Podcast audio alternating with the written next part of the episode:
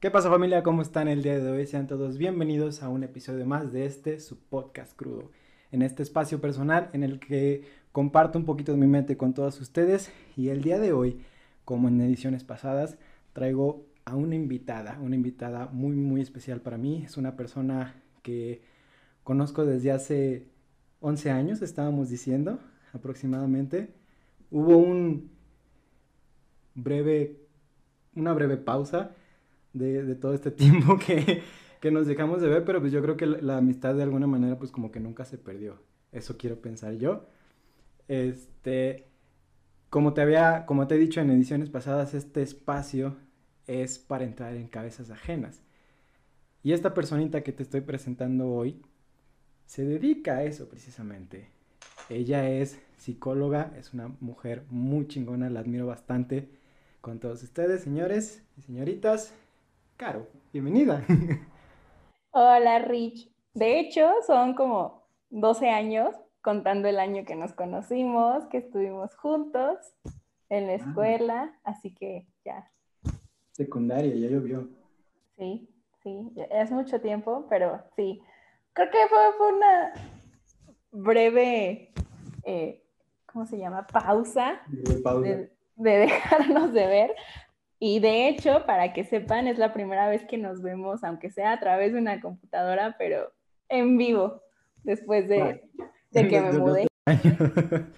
Sí, pues es que literalmente desde secundaria que estuvimos juntos, de ahí en fuera, bueno, pues yo me quedé en la ciudad donde soy, tú te regresaste a la ciudad de, donde eres de origen, y de ahí como que cada quien tomó su, su caminito, digo, insisto, como que el, como cuando estábamos juntos nunca, nunca perdimos esa amistad, digo, fue algo como que nada más, de, sabemos que estamos bien, cada quien sabe que está en su rollo, pero pues como que nunca, eh, digo, las circunstancias pues tampoco se prestaban como para estar escribiéndonos a cada rato, como que no había eh, una razón más, pero pues hey, hay que crearlas. Y en esta ocasión pues es una oportunidad muy buena y de verdad te agradezco que, hayas aceptado el estar aquí. Es de verdad es un honor para mí volverte a ver primero que nada. Y, que hayas aceptado el hecho de, compartir un poquito de todo lo que sabes, de tus experiencias. Y este, pues nada, ya les dije a todos que esta señorita es psicóloga, entonces vamos a aprovechar, vamos a aprovechar eso porque... Sí, adelante. Yo, yo feliz. Me encanta, porque el tema del día de hoy eh, no quiero sonar muy de radio porque pues no se trata de eso. Eh, pero pues vamos a hablar un poquito de relaciones. Yo sé que todo mundo es un tema, sobre todo en nuestra generación. Yo, quiero pensar que nuestra generación es una de las que más ha, no quiero decir sufrido o, bueno, quizás sí un poco.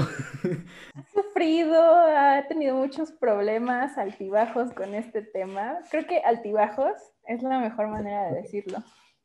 Me gusta. ¿Tú, ¿Tú crees que sea algo como generacional? ¿Sí, de verdad que sea algo generacional o es algo que, no sé, simplemente sea como no se conocía antes?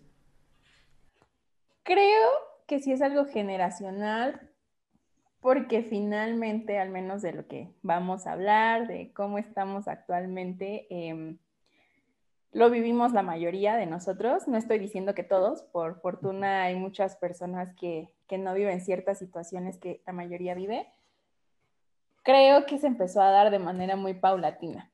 No sé, como que a nosotros nos tocó todavía un pedacito de, lo anterior, ¿sabes? De, ah, salimos, somos novios, qué felicidad, las relaciones, y bueno, no, no solo las amorosas, en general, eh, con familiares, eh, con amigos, eh, era algo que se daba bien, no había ningún miedo y era como, nos abrimos de brazos para lo que venga creo yo, al menos así lo siento o lo viví, tuvimos unos años de esta manera, pero la dinámica fue cambiando a llegar a lo que es hoy en día. Hoy en día. Sí, totalmente. Bueno, es, quiero entenderlo también como que es parte de, la evolución humana, no, no, necesariamente físicamente, pero sí a nivel social, a nivel este, pues, psicológico y emocional. Hay ciertas cosas que, que como te decía hace rato, o sea, no porque no se conociera no, no significa que no existiera. Entonces, quizás hay cosas que hoy se conocen que antes no, y por eso es que se, se están, pues, no quiero decir normalizando, pero sí como que están viendo de manera más común. Y muchas veces no son cosas que, que pues, que nos beneficien. Hay, hay quienes dicen, y ahí, ahí sí no sé qué opines, que cuando algo está bien dicen que ni lo toques. Yo soy de los que cree que no. Yo soy de los que cree que sí que hay que llegar a, un trasfondo de eso. Ok, creo que aquí tengo dos perspectivas. La perspectiva de Caro es que yo a veces sí digo, chin, no, no lo voy a tocar o no, no voy a hablar de eso hasta que suceda porque si no ya va a salir mal. Entonces, eh, sí, llego a, pensar mucho eso, también no te lo niego, llego a pensar, esto está demasiado bien o es muy bueno para ser verdad y en cualquier momento va a dejar de existir. Entonces, eso es yo, Caro, yo, yo persona, ¿no? Yo psicóloga, o sea, es, eh, no, a ver, no puedes pensar de esa manera porque las cosas dependen de uno mismo y no solo de ti, también dependen de otros factores externos, pero no simplemente porque no lo toques o porque no vayas a hablar de eso, va a pasar algo bueno o malo. Entonces hay muchas cosas que tú manejas y otras que no dependen de ti, dependen de el resto de, tu entorno. Entonces, eh, es una lucha, ¿no? y aquí creo que es donde puedo desmentir uno de los tabúes que existen, que, ah, tú eres psicóloga, no te puedes enojar, eres psicóloga, como que no sabes qué hacer, y, pues no. Solo lee tus apuntes, dicen. Sí. que en realidad, no, digo, creo que al menos como a mí me lo enseñaron y la verdad agradezco a, mi universidad, agradezco a todos los profesores que, que me formaron, siempre fue mucho el, a ver, ustedes están estudiando psicología, así como otras personas están estudiando química. Y estas personas que estudian química no es que todo el tiempo estén pensando en eso, no es que todo el tiempo estén haciendo algo relacionado a su carrera. Y es lo mismo con ustedes, porque muchos íbamos con la mentalidad de, chin, y si ya no nos quieren porque piensan que los estamos psicoanalizando, y si sí lo hacemos, eran muchas dudas que te surgen, ¿no? Y luego te, te abren los ojos y, te enseñan que la diferencia es que aprendes a ver al mundo de una manera muy distinta, aprendes a observar más cosas, te das cuenta de más cosas, pero eso no quiere decir que te vaya a cambiar o que tengas que estar siendo psicólogo 24/7, porque la verdad, qué aburrido y qué flojera, es muy cansado y no es como que me estén pagando como para estar siendo psicóloga todo el tiempo, ¿no? Entonces sí, creo que eso es lo que pasa tu, visión del mundo cambia, se amplía, pero tú como persona sigues pasando por esto de, chin, mejor no lo toco. No, es que yo creo que sí fue el destino. No, es que fue suerte. Entonces, no sé, son constructos que, que se van creando, sin embargo, definitivamente es algo que uno busca por todas las cosas que hace, es como causa-efecto. Sí. Y también es causa y efecto de tu entorno, que pues la verdad, aunque uno quisiera, no, no lo puedes estar manipulando. Es muy difícil en algunas situaciones. Y me agrada que ya estés como entrando en tu mood de, de, psicóloga, porque precisamente antes de entrar de lleno con, el tema, eh, pues siempre me gusta entrar en, la cabeza de, de, con la persona con la que estoy platicando, de alguna manera. Y soy de los que cree que la mayoría de las decisiones que tomamos en esta vida, sobre todo las que marcan eh, el ritmo o el, camino de nuestra vida de alguna manera muy fuerte, en este caso pues eh, la decisión de estudiar psicología, quiero que me platiques un poquito de dónde salió ese gusto o esa necesidad o quizás viste algo o escuchaste que dices, ah, esto me llama la atención y me veo ahí. Platígame un poquito. Ok. Em, te voy a platicar. imagínate, perdón, imagínate que estás en primer semestre de tu carrera y tu profe te acaba de preguntar, chicos, ¿por qué van a estudiar psicología? ¿Qué quieren hacer con, esto? Bueno, creo que no te voy a responder como le respondí a mis profesores en primer semestre porque hubiera utilizado palabras que, no, les, no les gustaría, pero te lo voy a plantear así.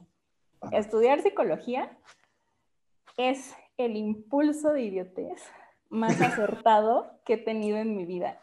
Y ahora te voy a desglosar por qué. Ok. Em, hay toda una historia detrás y voy a tratar de hacerla muy corta, muy concreta. Desde chiquita siempre ha sido el, me gusta ayudar, me gusta estar ahí para las personas, me gusta que sientan confianza, que se sientan seguras al acudir conmigo y pues me sentía siempre muy feliz de poder ayudar a amigos, familiares, incluso a ciertos desconocidos, eh, pues porque es bonito ver a las demás personas bien, ¿no? Sí. Sin embargo, pues yo de chiquita era como de me gusta ayudar a las personas, ah, bueno, entonces voy a ser médico, porque es lo que muchos pensamos. Sí. La verdad es un tema que no, no tuve mucho en, en mi cabeza por varios años, no es como de, ah, ¿qué voy a hacer? Si era algo que, que llegaba a preguntarme, pero como que viví mi primaria, secundaria, parte de la prepa en, ah, no sé qué voy a estudiar, pero ya llegará el momento en el que lo sepa. Empezó mi gusto por toda, todo el área 2, que bueno, son eh, las, todas las... Química, ciencias. Exacto, o sea, toda la ciencia creo que desde siempre me he considerado una persona de ciencia, me encanta, me fascina. Confirmo, confirmo. Y, dije, aquí soy, ya, no me muevo. Y llega para mí en, en Ciudad de México, quinto de prepa, tengo una materia, es eh, educación para la salud y empezamos a ver muchos temas eh, de medicina, teníamos prácticas con encéfalos, con riñones, y ahí confirmé, ese año confirmé que definitivamente ser médico no era el camino para ayudar a las personas. Entonces dije, bueno, me voy a... Te salió el desayuno a media práctica. Ay, casi quería, pero no, lo controlaba. Em, llega la decisión de, de, ok, ¿a qué área te quieres ir? En sexto de prepa, porque pues ya te meten en, en un salón donde te dan materias como de tronco común que todos tomamos, pero también ya materias específicas de la carrera o las carreras relacionadas a las personas que están en el salón. Y dije, me voy a meter al salón de químicos. Yo quería algo relacionado a química, ¿no? Eh, entonces, fui muy feliz, todas mis materias, yo así como de, wow, sí, química y biología y física, eh, me va increíble todos mis laboratorios. Y llegó el momento en el que dije, ok, bueno, pero ya no puedes vivir así de solo química, me tenía que enfocar a algo, así que tomé la decisión de, de estudiar ingeniería en biotecnología, eh, especializada en ingeniería genética. Y era la decisión que se había tomado. O sea, yo ya había visto eh, universidades, yo ya estaba súper decidida, ya estaba a un paso de la inscripción, ya había hecho mil cosas, ¿no? Y de repente pues es de esas veces que dices, creo que sé que soy buena y lo podría hacer y lo podría hacer el resto de mi vida, pero no me quiero ver haciendo eso. Por otro lado, ¿cómo llega la psicología? Tuve una muy mala experiencia con un psicólogo. Aquí, eh, pues prácticamente me obligaron a ir por situaciones que no, no hablaremos. Okay. Y no me gustó porque no se me hacía una persona ética y odié la psicología. En ese momento dije, ¿qué es eso? La psicología no sirve para nada y yo estaba muy enojada.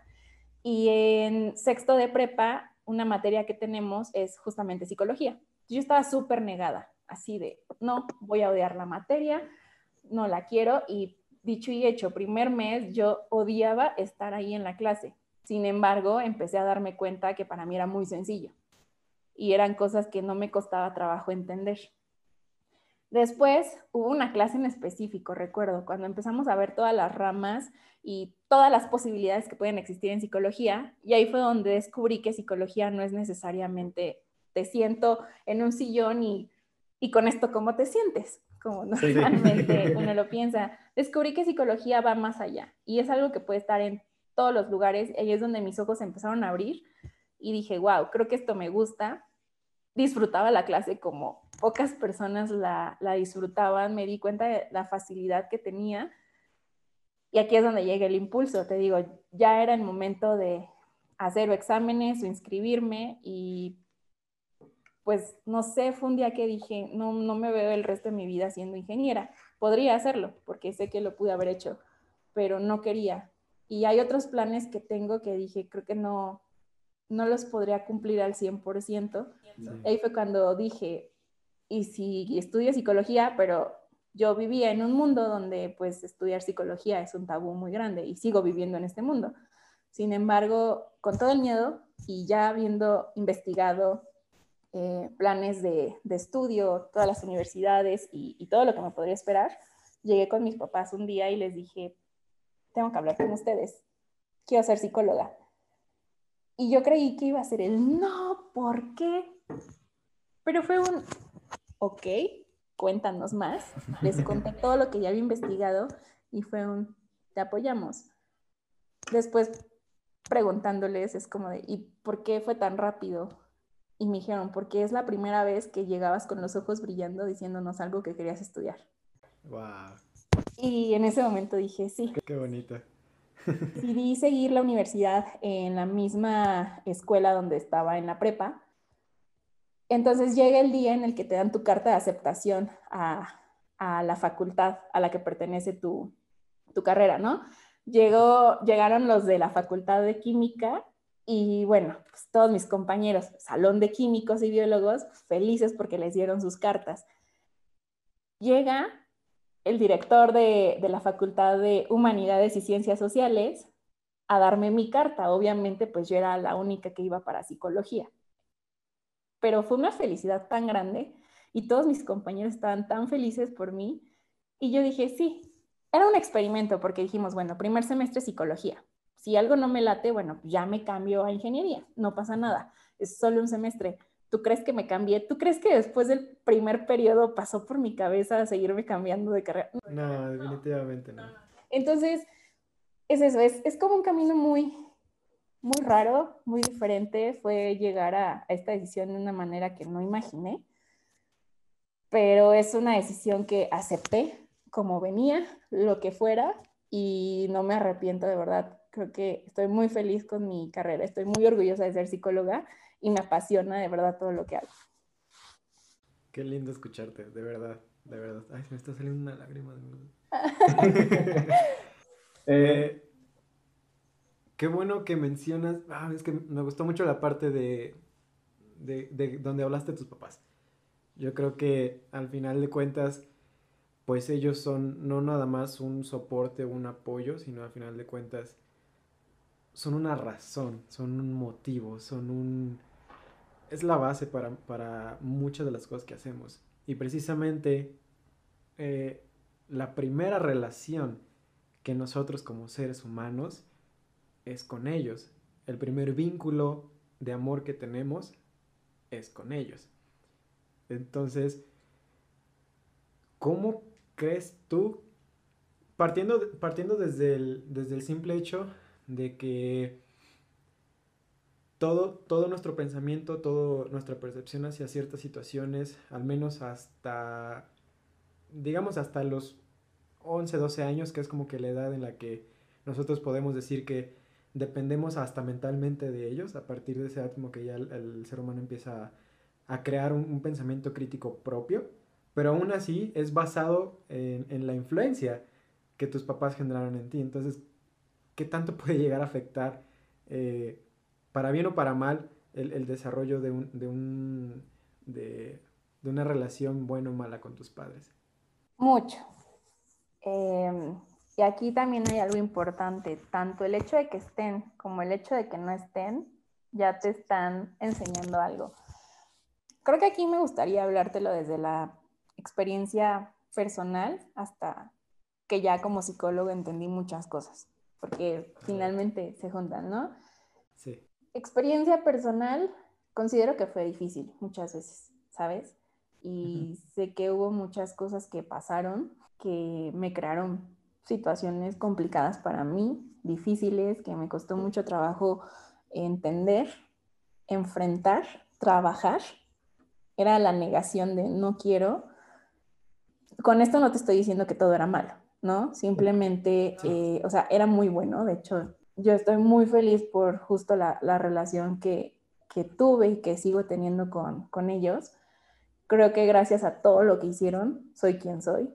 Eh, he logrado todo lo que he logrado, me han enseñado muchas cosas, pero sí hay otras cosas que pues ya uno crece y dice, me hubiera gustado que fuera diferente, porque crea ciertas barreras, ciertas dificultades con uno mismo y con el resto de las personas, ¿no? Y no solo me pasa a mí, nos pasa a todos así. Sea bueno o malo, ya depende de la experiencia de uno y de cómo uno lo quiera vivir. Y aquí es donde ya voy a empezar a hablarte como psicóloga. Em, recuerdo el día en que una profesora me dijo, yo creo que ya tienes que ir a terapia.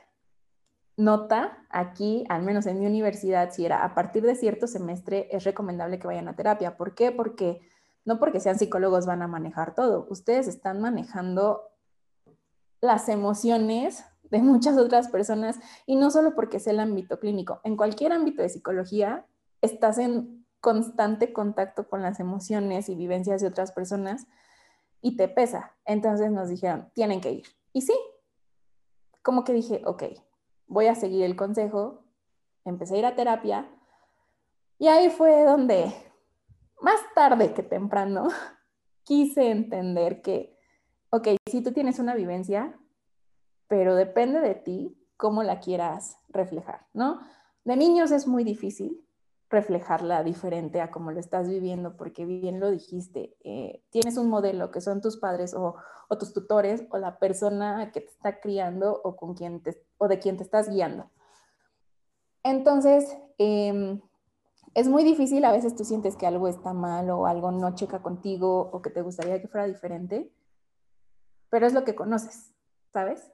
Entonces, haces todo eso, creas los patrones, eh, en tu cabeza físico de, lo que aprendes, pero ya que eres grande, que ya tienes este pensamiento crítico, como bien lo dijiste, que ya debes de hacerte responsable de ti, emocionalmente y físicamente. Que a veces es lo que más cuesta.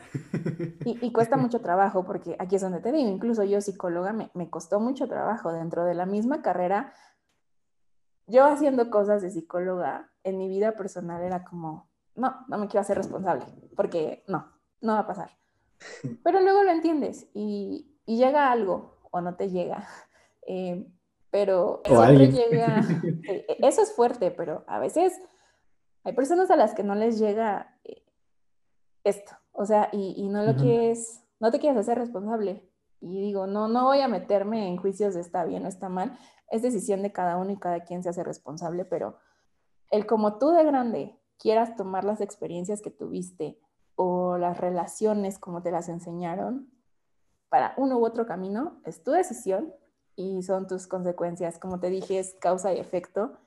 Entonces ya, no, aquí no te estoy diciendo como todos tienen que tomar terapia, es una decisión propia, ¿no?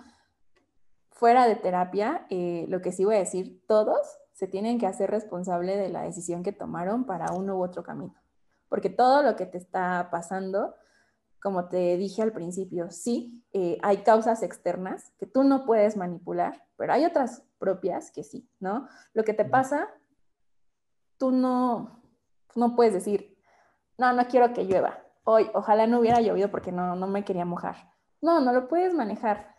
Pero lo que sí puedes hacer es, ok, ya me mojé, me voy a quedar enojada, mojada aquí esperando a que por obra y gracia me, me seque hasta quién sabe qué hora, o es, bueno, pues ya me da flojera, sí, pero entonces agarro una toalla, me seco, me cambio.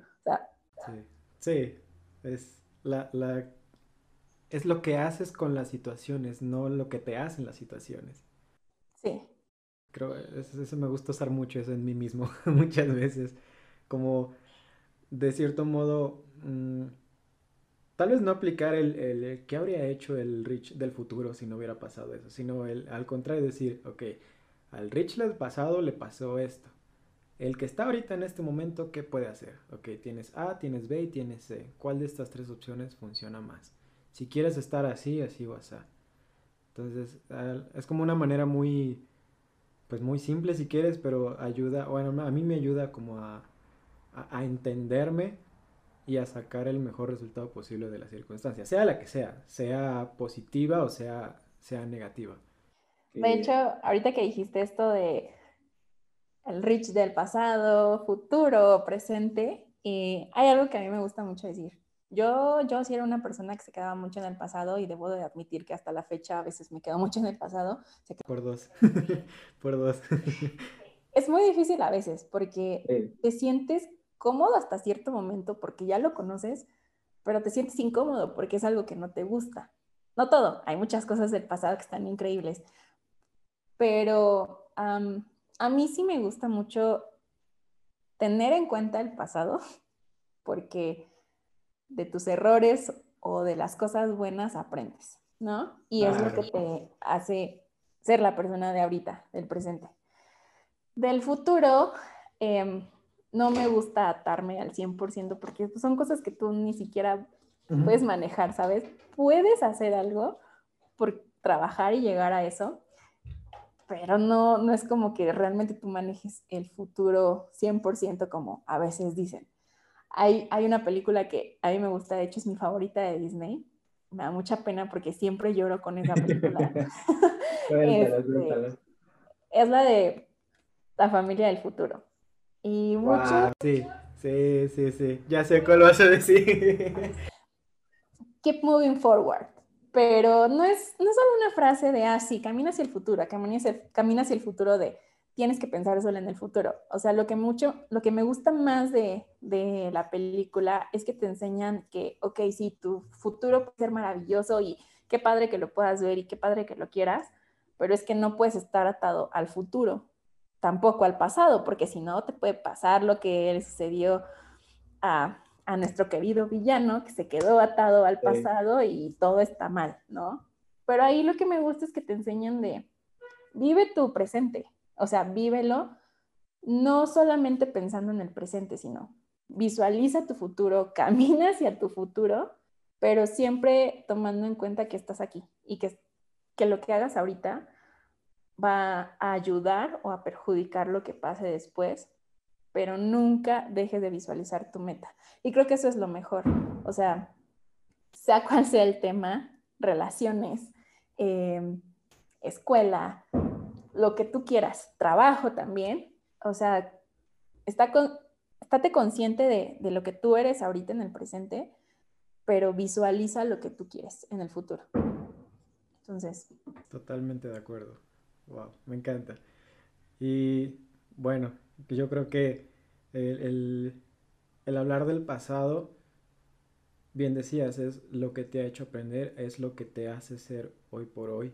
Y hablando de relaciones y volviendo a hablar de padres, al ser ellos nuestra, nuestro primer vínculo, pues vínculo amoroso, nuestro primer vínculo de relación, porque pues ellos nos crían y ellos literalmente son los que nos muestran todos esos eh, pues patrones o, enseñanzas, como, como prefieras llamarle, al final de cuentas, bien decías, haya sido de la manera en que haya sido, terminan repercutiendo en un, en un futuro, en nuestras futuras relaciones, vale la redundancia, tanto con propios familiares eh, externos a nuestro núcleo, como amistades, como relaciones amorosas, que son como que las, las que muchas veces terminan afectándonos de una manera muchísimo más fuerte y esa sonrisita me dice muchas cosas.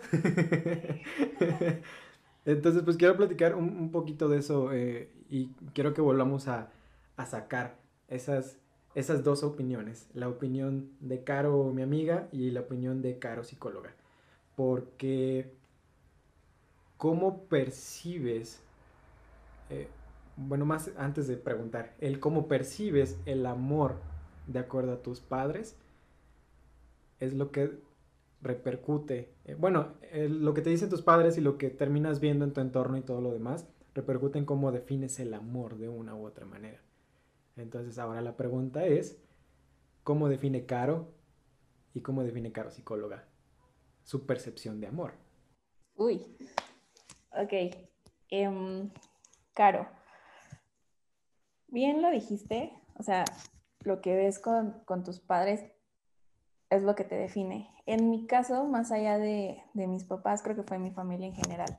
La verdad es que crecí en una familia que es muy unida, donde hay mucha cercanía, donde tienes la confianza de ir con tus tíos, tus primos, con todos y, y realmente te sientes en un lugar feliz. Eh, entonces, la verdad es que para mí, creo que desde ahí viene eh, el amor, ¿no? Viene mucho el que se preocupen por ti. No siempre está un te amo, un te quiero, pero eso no quiere decir que no existe el amor. O sea, hay acciones, el cómo te alegra lo que le pase al otro, el cómo te preocupas por lo que te esté sucediendo, el ayudar, el estar ahí. Entonces, creo que no es, no es una definición que te pueda dar yo así de, ah, para Caro el amor es esto. O sea, sin embargo, es lo que yo aprendí, ¿no?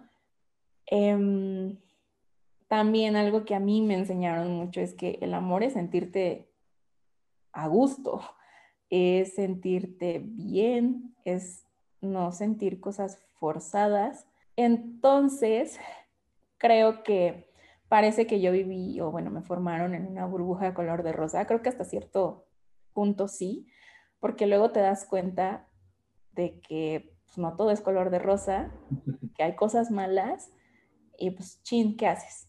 ¿No? entonces, de ahí lo que yo aprendí, yo, o sea, ya fuera de mi familia, lo que quise hacer con esto es no me voy a conformar con lo que te dicen que es normal, no me voy a conformar con que porque así es con la mayoría está bien, no. Entonces yo sí soy mucho de que cuando algo no me hace sentir bien, cuando algo me, me incomoda, me hace sentir enojada, triste, lo dejo, le guste a quien le guste y pongo altos y pongo mis barreras y me dicen, ay, es que eres una exagerada, es que quieres una vida perfecta, quieres todo color de rosa. Y digo, no, no quiero todo color de rosa y no quiero todo perfecto, solo quiero respeto hacia mí. Entonces, para mí, eso sería el amor, respetar, ¿no? Y el dejar ser a la otra persona. Y eso es algo muy importante porque, al menos, lo digo de manera personal, em, si alguien no me deja ser, uy, lo siento. Sea amigo, familiar, novio, no, y ahí es donde empiezan los problemas, porque tengo una manera muy particular de ser a veces y me encanta estar conmigo. Y, amo estar conmigo. Por dos de nuevo. Y hay personas que a veces eso se les hace malo, ¿no? Y como que quieren estar ahí y quieren empezar a estar mucho, mucho, mucho y que ellos sean tu mundo y cambiar tu visión de que estar solo está mal. Y no, entonces, que te dejen ser, que te respeten, que te den tiempo, para mí eso es amor. Y el, el, dejarte ser, no estoy diciendo que eres grosero, ah, bueno, te voy a dejar ser y eso es amor. No, no, no. la, responsabilidad va implícita. Exacto. Em, entonces, eso es lo que yo te puedo compartir, eh, lo que a mí me enseñaron, lo que yo viví con mi familia. Em, y, y, es muy bonito, ¿no? Y la verdad agradezco muchísimo porque tengo esta visión muy, muy bonita de, la unión, de la confianza. Ahora, Caro, psicóloga, em, creo que es muy parecido, porque tampoco te voy a dar una respuesta a manera de definición de qué es el amor. Ah, no, no, no, no, no, para nada. No, pero em, creo que el amor también eh, es mucho el respetar, el comunicarte, el no tener expectativas, no porque sea malo tener expectativas, pero es malo tener expectativas sin tomar en cuenta la realidad, sin hablar con el otro.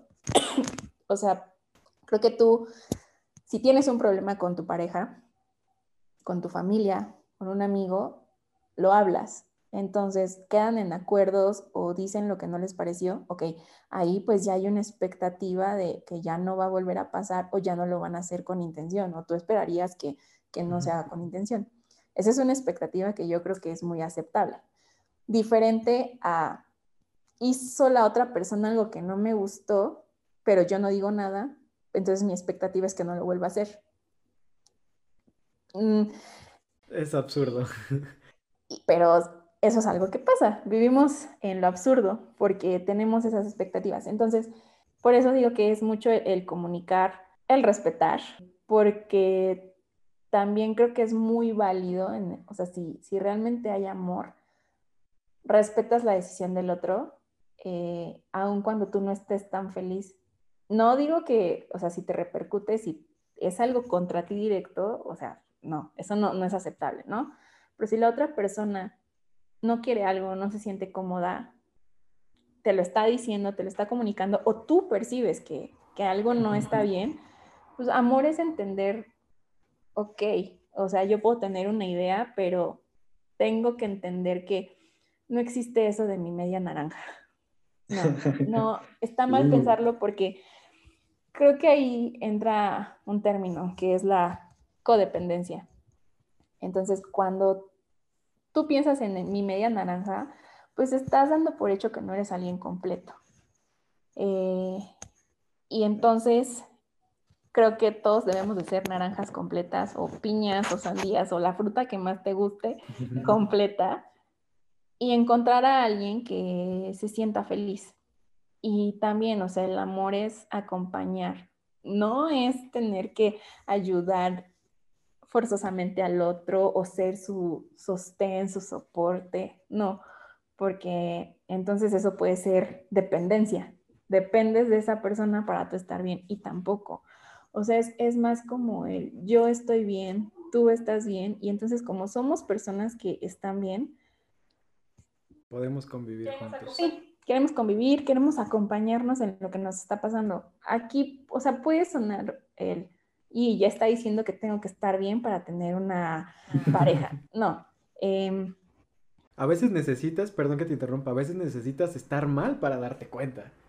Necesitas pasar por muchas de esas, esas situaciones para que puedas darte cuenta, ah, cabrón, creo que no necesitaba eso al final de cuentas. Porque a veces pasa que bien decías, eh, idealizas una relación, idealizas a esa media naranja que, que, va a llegar a completar, entre comillas, esa, esa parte de ti que supuestamente te va a hacer feliz y, y que trae consigo esa decepción y esa ese bien que, que, te rompe la burbuja de, de, un alfilerazo y tú dices, ¿y ahora? Y es que se relaciona a lo que te dije, es una expectativa que tú te creaste y, o sea, hay otra posibilidad, también me gustaría comentarla, puede que tú estés mal.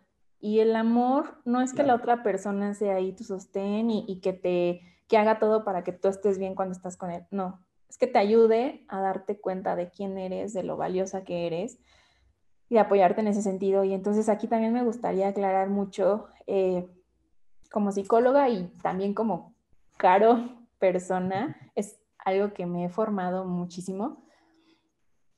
Antes de que exista amor de otra persona, antes de que puedas aceptar el amor de alguien más o que lo puedas llamar amor, el amor que debe de existir es el de uno. Eh, y entonces aquí se enlaza lo que te dije.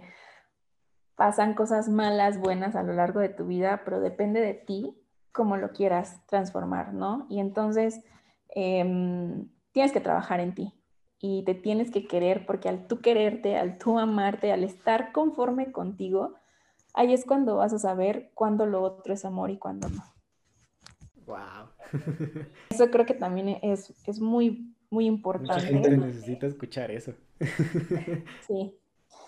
Sí. Y bueno, aquí sí me, me dejas compartirte ya de manera personal. Por favor. Creo que me costó trabajo eso.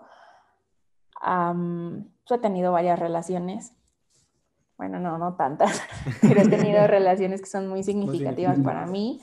Sin embargo, pasaban cosas con las que yo ya no me sentía cómoda y, y era, era horrible para ambas partes, ¿no?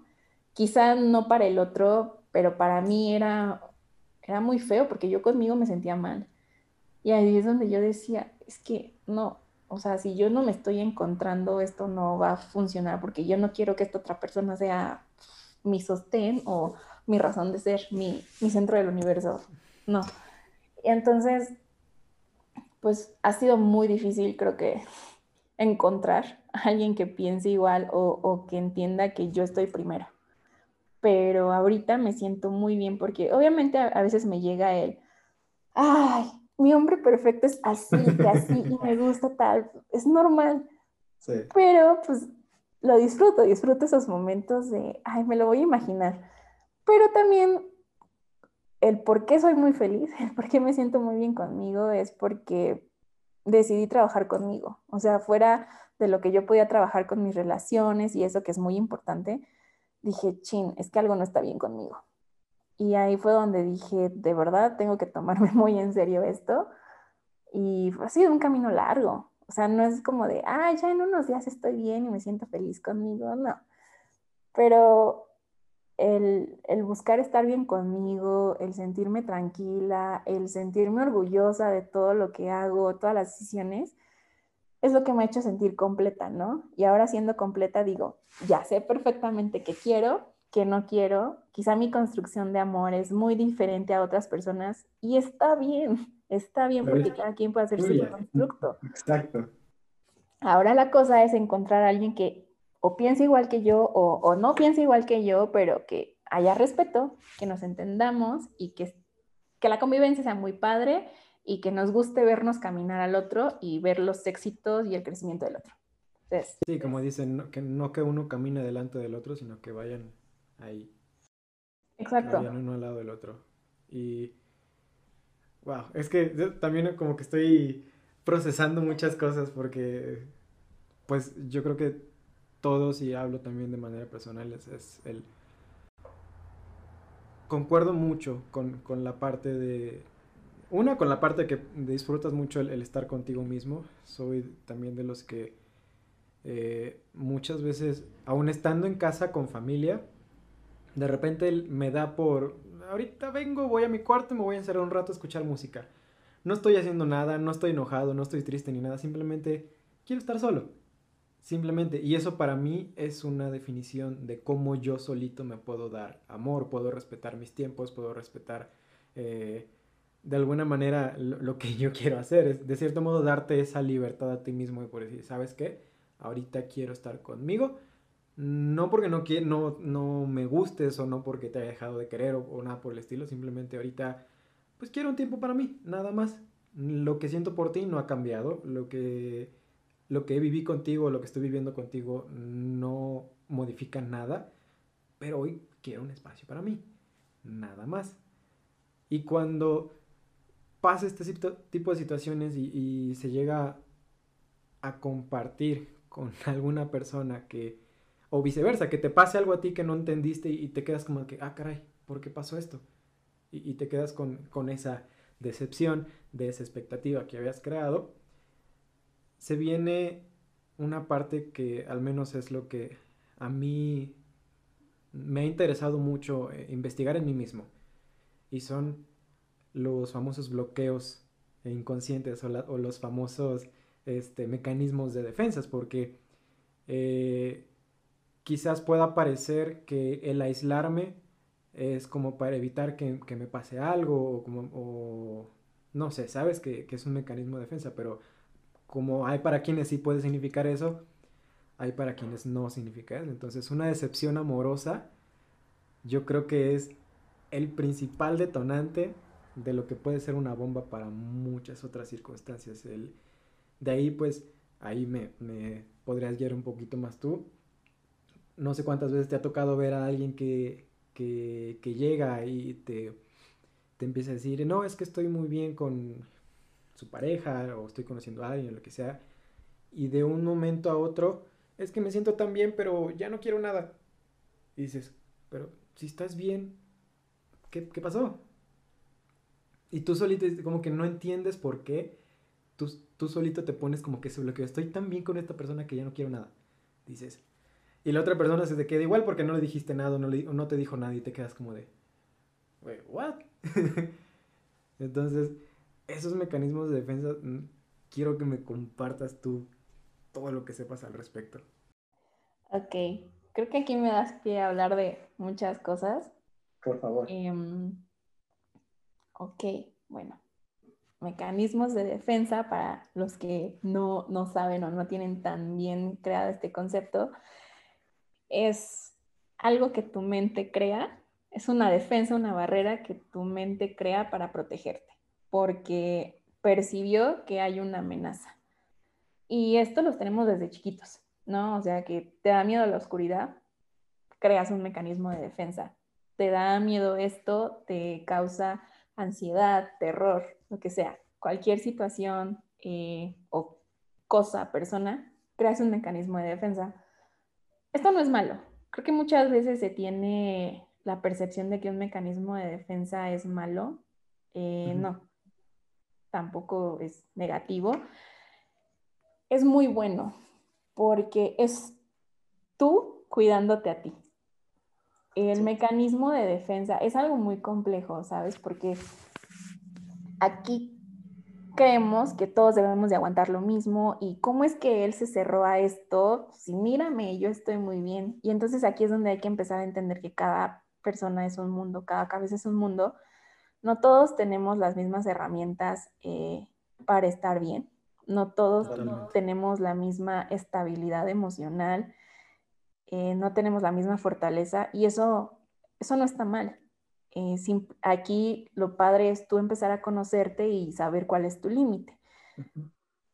Yo sé cuáles son mis límites. En algunas cosas son muy amplios, en otras no. Sé que quizá no, no tengo tanta estabilidad para muchas cosas, pero aquí mi ventaja es eso. Fui entendiendo yo los mecanismos de defensa que creé y ahí yo entendí que no era malo porque yo me estaba protegiendo. Pero también entendí que hay unos mecanismos que me gustaron, me sentí cómoda y no hice nada para trabajarlo. Y que luego entendí que era un mecanismo que estaba bien en el momento, que está bien para protegerme. Sin embargo, si me quedo ahí estancada, pues, voy a estar mal, ¿no? Y eso es lo que pasa, ¿no? Creo que eso es lo, lo, lo importante de entender. El mecanismo de defensa no es malo porque eres tú protegiéndote. Sin embargo, debes de también ser capaz de decir, ok, este mecanismo de defensa estuvo bien un tiempo. Ya no me está funcionando. Ajá, o sí me está funcionando, pero no me está ayudando en la parte de relaciones sociales, no me está ayudando eh, conmigo en alguna otra área. Eh, no todos somos capaces de hacerlo y tampoco está mal porque es muy difícil conocerte, es muy difícil trabajar contigo y esa es otra cosa. Es, de hecho, la relación más importante que tenemos es con nosotros mismos. Y además de ser la más importante, es la más difícil. Entonces, bueno, em, estos mecanismos vienen desde chiquito y hay diferentes situaciones, ¿no? Donde, donde se pueden crear. Ahora, en cuanto a las relaciones, ya metiéndonos o metiendo esta parte de los mecanismos a las relaciones,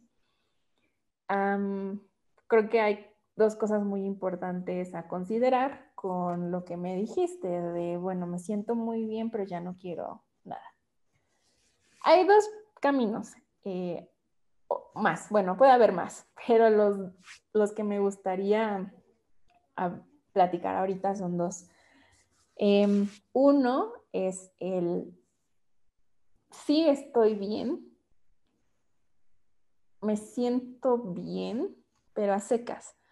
La otra persona no hizo nada malo, o sea, es una buena persona, pero no es lo que yo quiero. Y entonces puede ser, uno puede decir, es que está mal, es que ¿qué le pasa? Está loca, si la trata muy bien.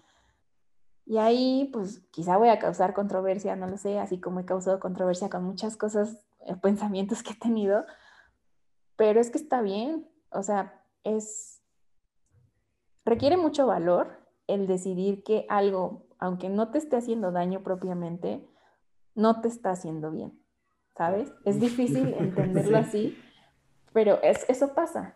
Y entonces ahí es, es de valientes y es de personas responsables, eh, tanto contigo como con el otro, decirlo. Entonces, ese es un escenario. No es que sea un mecanismo, no es que me estoy negando algo bonito, es que pasó algo y te diste cuenta que aunque sea una buena persona, aunque sea algo bueno, algo que disfrutaste o disfrutas hasta cierto punto, no te llena. O están en canales diferentes, no precisamente, o sea, estar en un canal diferente no quiere decir que haya agresión o haya peleas, no necesariamente. Pero pues es madurar y decir, no, en pocas palabras, perdón, en pocas palabras es la, la, famosa conexión. Si no conectas con alguien, por muy bien, por muy bien que te haya tratado, por muy buena persona que sea, pues, ¿qué haces ahí? Exacto. Y no tienes que ser grosero este, ni nada por el estilo, simplemente otra vez comunicarlo de manera lo más asertivamente que puedas, ¿sabes qué? No, eh, no sé si aplica el no eres tú, soy yo en este caso, no lo sé, pero pues para términos prácticos quizás pueda ser por eso. Sí, y, y pues sí, la otra persona no, no lo va a tomar bien, va a ser su decepción, hablando de las decepciones. Em, pero bueno, o sea, contigo estás siendo honesto y estás siendo honesto con la otra persona y quizá estás evitando un problema futuro muy grande. Ahora, la otra es, me siento bien, me hace feliz, pero ya no quiero porque me da miedo. Entonces, ahí es el factor que cambia. Hay miedo. En la otra no, no había miedo. Solo como que algo no te checaba, ¿no? Cuando hay miedo, cosas malas suceden. No siempre, pero cuando te quedas estancado en el miedo, sí. El miedo también es una manera de, protegerte, ¿no? Me da miedo esto, em, no es propiamente un mecanismo, pero es algo que te ayuda a crear tus mecanismos, ¿no? Si no tuvieras miedo a nada, uy, pondrías tu vida en peligro muchas veces, en muchas situaciones. Entonces el miedo te ayuda a ir pues mediando que sí y que no e irte conociendo pero un miedo en exceso o quedarte en el miedo o incluso decir que tienes miedo, aunque no lo tienes, pero porque podrías tener miedo, es, donde ya tenemos un problema. Y es donde muchas veces eh, explota todo esto de las relaciones, donde nos encontramos ahorita generacionalmente. Porque es que es muy difícil, o sea, ni, siquiera sé, sé cómo... cómo No, no te preocupes, o sea, tampoco es como que vengas aquí a solucionarle la vida a todo el mundo, ¿sabes? No, no, no, yo sé, pero, pero, o sea, creo que sí es un tema complejo, digo, mm, creo que vivimos en tiempos, o sea, que han cambiado definitivamente y, y no, no estoy diciendo que tenga que volver a, como, a ser como era antes, porque no, porque todo va cambiando, o sea, no, no solo nosotros tenemos digo, creo que nosotros nos tenemos que adaptar a lo que está cambiando en el ambiente. El ambiente cambia, por eso lo que pasaba a nuestros abuelitos no es lo mismo que pasó con nuestros papás, ni lo mismo que nos está sucediendo. Afortunadamente. creo que empezaron a haber muchas cosas complicadas. Em, y entonces, ¿qué era lo más sencillo? Me voy, te dejo, eh, aquí lo dejamos, Em, también creo que hay una concepción muy mala del, ay, no quieres luchar, ay, no te importa y te estás yendo por lo fácil. A veces sí es lo fácil, a veces no, a veces es como lo mejor, ¿sabes? Porque creo que también ah, hay muchas relaciones forzadas y no solo hablo amorosas, relaciones en general forzadas, porque te enseñaron que tienes que quedarte y luchar. Creo que sí hay que luchar cuando tú estás convencido. Cuando no, oh, ya pues lo estás forzando, ¿no? Y ahí es donde también hay problema, porque finalmente te vas a quedar en un lugar donde no te sientes bien. Em, pero como que todo esto se fue perdiendo, transgiversando, y entonces ya no sabes, o sea, como que no, no nos enseñaron y nos da flojera aprender el, el luchar, el cuándo quiero luchar por algo que sí me importa o, o cuando ya no quiero luchar. Entonces creo que, creo que va más por ahí. nos da miedo enfrentarnos a nosotros porque es una decisión propia, es el tú descubrirlo. Entonces nos da miedo enfrentarnos a nosotros mismos y el descubrir qué quieres, qué no quieres. Y entonces como no sabes si sí lo quieres, pues ya no luchas. Y a veces luchas de más porque no sabes qué quieres. Y hablo de estas relaciones tóxicas como se conocen actualmente. Ahorita hablamos de eso, no te preocupes. Ok, perfecto. Pero igual es, es, es no querer entender qué quieres. Y entonces, como no queremos, porque la verdad, sí, vivimos ahorita en una situación muy complicada, em, pues ya, o sea, nos rendimos o, mejor, mejor lo, lo, corto, me puedo sentir muy bien en una relación, estoy muy feliz y de verdad pueden pasar cosas hermosas y me están pasando cosas hermosas, pero, ay no, como no sé qué va a pasar, me da miedo, no conozco, eh, mejor aquí lo terminamos. es como, son muchos factores, como te estás dando cuenta. A ver si, si, si como que podemos eh, organizar la idea, porque lo que yo estoy entendiendo era, era lo que platicábamos antes de, de empezar a grabar. Tienes, ya, o al menos en esta situación en la que está todo bien, pero por miedo ya no te atreves a como que a esa parte de, de luchar, entre comillas. La primera yo creo que es lo que decías, no sabemos diferenciar eh, lo que significa el luchar por algo que el aguantarte de algo. Hay una diferencia muy grande porque el luchar es por convicción y el aguantar es por pendejo. o porque mm, de verdad no sabes ni cómo. porque no sabes, exacto. Ajá. Sí, o sea, hay las cosas que a veces no entendemos. Eh, la mayoría de las veces cuando el desconocimiento es, es eh, como que el factor principal, es cuando se está en esta parte de aguantando y no sabes ni por qué. Y viene, bueno, ahí se, quizás se pueda derivar lo de la codependencia y relaciones tóxicas y todo eso. Pero a lo, a lo que yo quería llegar era que de cierto modo tú tienes una comparación, hablando desde el punto de vista de que estoy bien, pero tengo miedo de seguir porque no sé. Y ese miedo está fundado por la comparación de una expectativa que tú tenías antes. Es decir, tú creaste o viviste un momento muy feliz en algún momento, sentiste amor por alguien, por algo, por X cosa, que te puso una expectativa de que un amor así de grande y, lo bonito que llegaste a sentir, y por X o Y razón, esa expectativa se cayó y te destrozó, te desmoronó, y fue el peor momento que pudiste haber pasado. Pudo haber sido una relación amorosa, pudo haber sido un amigo, pudo haber sido tu papá, tu mamá, que muchas veces son como que los principales de donde obtienes esa información de amor. Entonces, cuando, como eso se traspola, se a las demás, tú llegas con esa comparación inconsciente. No es que vayas pensando en eso, es inconsciente muchas veces. Y llegas, ¿sabes qué? No sé por qué tengo miedo, pero ya no. Y es porque sabes que si sientes tan bonito, quizás puedes sentir igual de feo. Entonces, es como una... Es, yo soy de los que cree que no hay polos opuestos, sino dos caras de la moneda. Que es la misma moneda, pero son dos caras. Es decir, así como sentiste de bonito, así de feo vas a sentir. Y como nos da tanto miedo sentir feo, no nos atrevemos a volver a ver este lado.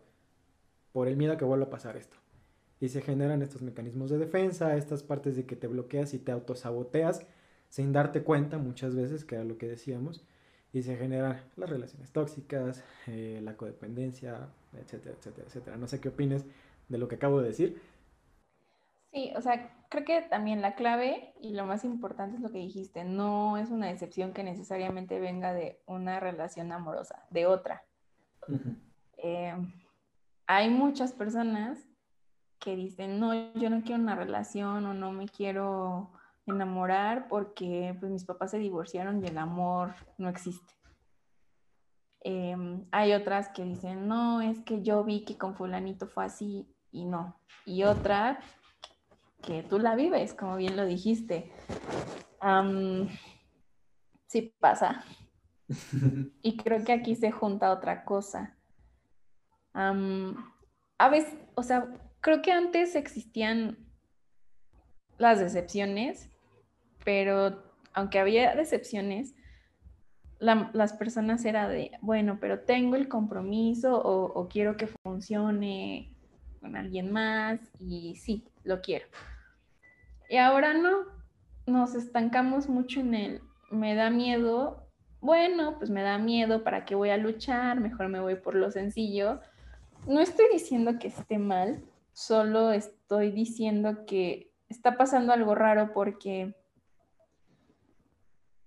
ya no hay compromiso, pero, a la vez todos nos quejamos de eso. No sé si te has dado cuenta que todos es como de, ay, tanto... Nos quejamos porque no nos dan atención, pero cuando nos dan atención ya no la quieres. Sí, o dices, no, es que ya eh, ninguna mujer es así o ningún hombre es así y generalizamos, pero no nos damos cuenta que de ambas partes estamos igual. O sea, hombres, mujeres, ya sea que tengas novio, novia, eh, es lo mismo y estamos, creo que estamos muy metidos en eso de, no, todos son iguales. Se nos hizo más fácil generalizar y entonces, como viviste algo malo con una persona, pues el otro también va a ser igual. Y sí, o sea, bien lo dijiste, es un autosabotaje. Em, creo que es muy difícil porque a veces, aunque tú estés trabajando, tú ya no te quieras autosabotear, o no te das cuenta que te sigues autosaboteando, o pues a veces se da esto de que pues estás en un ambiente donde las demás personas no, no tienen ese compromiso. Y pues sí es estar buscando eh, qué hacer, ¿no? También creo que algo que, que ha influenciado mucho en que suceda esto es el cómo es nuestra socialización actualmente, porque platicaba con mis papás hace tiempo que me decían, no, pues es que antes ibas a una fiesta, a un baile y era para conocer personas. Y, y, los conocías y empezaban a salir y pues se caían bien y ya se volvían novios. Y ahora es como, a mí me da, me daría miedo empezar una relación o salir con alguien que conocí en una fiesta o en un antro. porque es muy raro. Ajá, sabes que es algo de una noche o sabes que en realidad no les interesa nada. Entonces, las dinámicas han cambiado y ahora te cuestionas, ¿y entonces dónde conozco personas? ¿Y entonces dónde conozco a alguien que piense igual que yo, que también tenga el mismo compromiso? Y creo que eso nosotros mismos como generación lo fuimos causando. O sea, la verdad no te sé decir en qué momento, qué pasó, qué dijimos. Es más fácil no, que no haya compromisos, es más fácil estarnos quejando todo el tiempo y sufriendo en las relaciones porque nadie se compromete, pero no haciendo algo para nosotros responsabilizarnos y hacer que funcionen las cosas. Y también siento que ahorita estamos mucho por el qué dirán o pues, irnos por lo de la mayoría.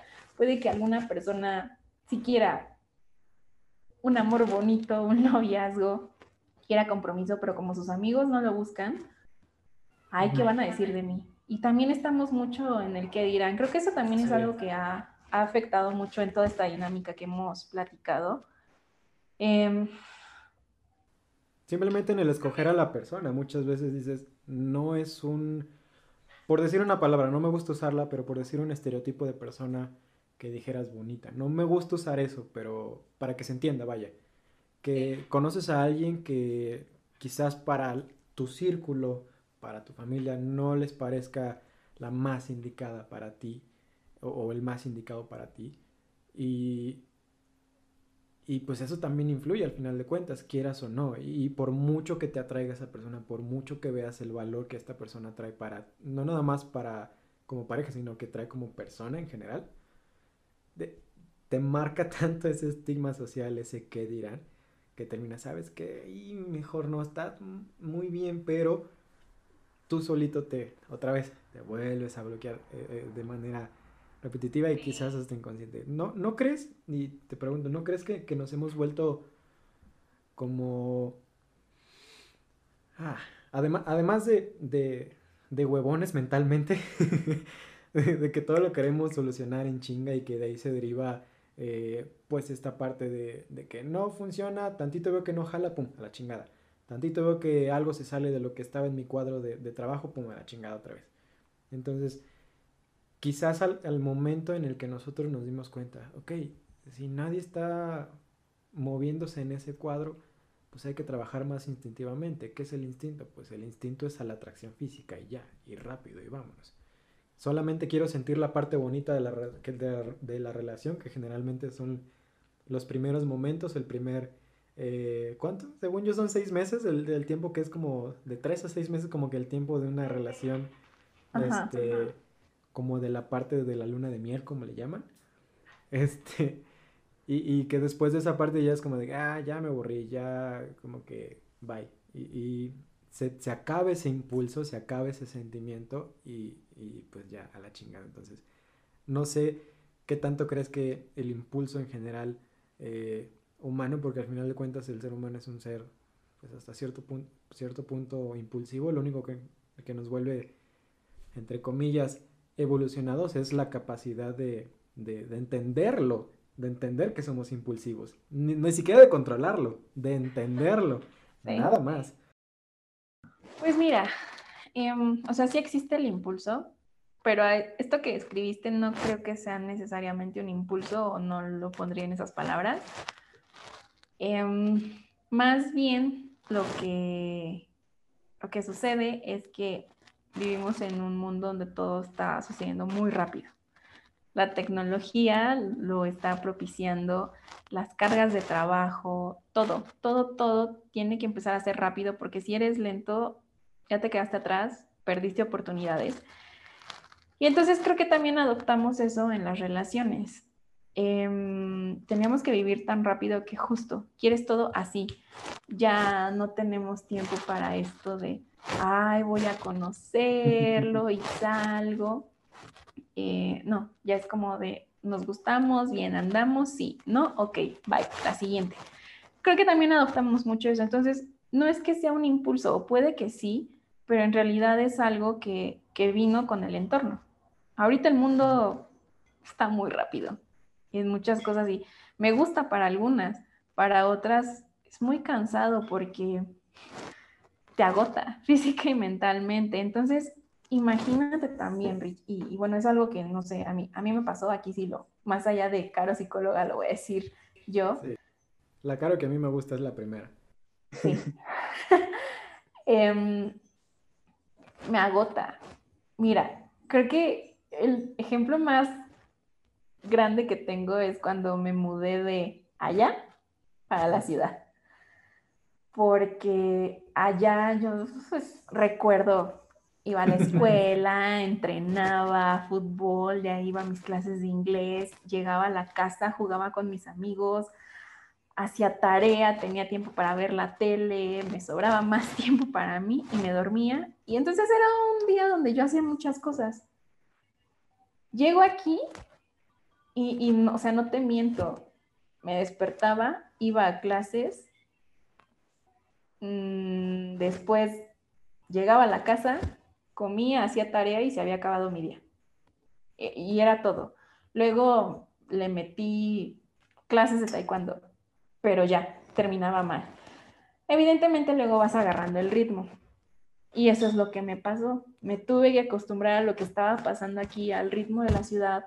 Y bueno, ahora pregúntame, bueno, no, ahorita no, porque está en la cuarentena y no puedo hacer mucho, no. Pero si no hubiera eh, pandemia, pregúntame qué tantas cosas hacía. Eran demasiadas.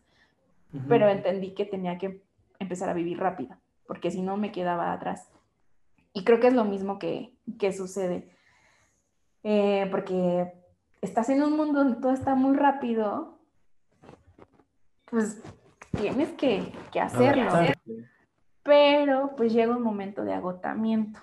Sí, yo hacía muchas cosas, pero pregúntame si yo tenía tiempo para, para algo más o para querer lidiar con otra persona. No. es como que son, todas las cosas empiezan a, a unir, o sea, eh, a mí lo que me pasa ahorita es que ya pasé gran, voy a hablar de dos en específico, dos, dos grandes decepciones en las relaciones que me marcaron mucho. Hasta la fecha creo que me siguen marcando. Ya las trabajé, o sea, yo ya me siento bien conmigo, pero pues sé que, que marcaron, ¿no? Eh, la, la, memoria no se pierde. Exacto. eh, pero ahorita sí lo pienso y digo, no, qué flojera de verdad tener que lidiar con otra persona y conocerlo y este, no sé, como volver a vivir esa parte y digo, no, ya quiero algo rápido, tampoco es como de, ay, voy a andar con el primero que, no, no, no, o sea, pero ahí también es donde me he dado cuenta mi mentalidad de estoy acostumbrada a que ya todo esté muy rápido en mi vida, que esto también digo, no, qué flojera al otro porque ya estoy muy cansada, tengo muchas otras cosas en que ponerme a pensar como el trabajo, eh, planes que tengo eh, personales, profesionales, o sea, son muchas cosas que tengo.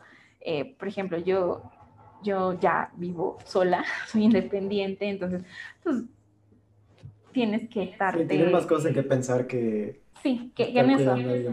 Y entonces digo, no, o sea, estoy tan agotada de muchas otras cosas que si esto no funciona o no es alguien que quiera caminar a mi lado con mi ritmo o no es alguien que acepte como soy o todo lo que hago, pues qué flojera, qué flojera estarme peleando otra vez con alguien, qué flojera estar teniendo, o sea, tener problemas, porque pienso en lo que me pasó con estas dos experiencias y no estoy dispuesta a volverlo a, a pasar, pero por esto, porque ahorita tengo que estar enfocada en otras cosas de mi vida que está pasando muy rápido y, creo que también eso es algo que, puede suceder, que le sucede a, otros, ¿no?